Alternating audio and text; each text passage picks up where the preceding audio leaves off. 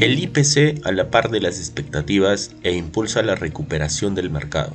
Inversiones al día llega gracias a New Road, tu mejor solución en inversiones. Contáctanos. Hoy, en el plano local, la producción de hidrocarburos en el mes de febrero generó 320 millones de soles de canon y sobrecanon, que fueron transferidos a Cusco, Piura, Tumbes, Ucayali, Loreto y Puerto de Inca en Huánuco, para el desarrollo de obras de infraestructura en beneficio de sus poblaciones, informó Perú Petro.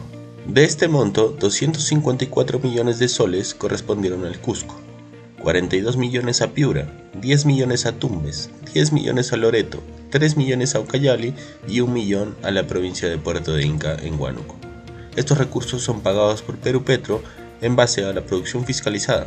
Desde 1993 a la fecha, el canon y sobrecanon transferido a escala nacional por la producción de hidrocarburos ascendió a 39.800 millones de soles. De acuerdo con la ley, los recursos de canon deben ser utilizados para el financiamiento o cofinanciamiento de proyectos y obras de infraestructura de impacto regional o local.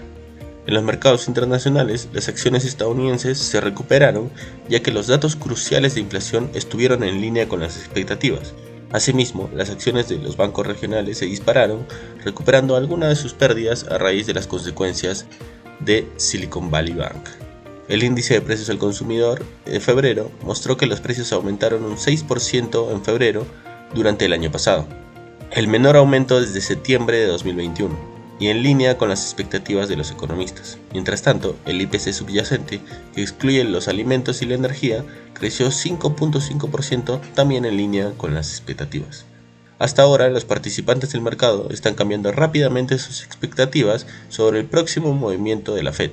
Datos del grupo CME muestran que más del 75% de los operadores esperan un alza de tasas de 25 puntos básicos en la reunión de marzo mientras que casi el 25% anticipa que las tasas se mantuvieron sin cambios, un cambio dramático con respecto a la semana pasada.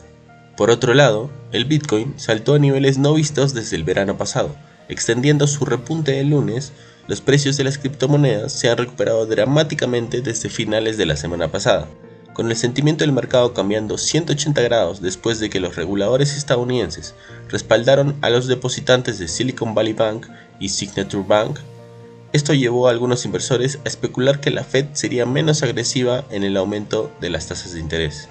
No queremos irnos sin mencionar que Volkswagen anunció planes para invertir 180 mil millones de euros entre 2023 y 2027, con más de dos tercios dirigidos a la electrificación y digitalización.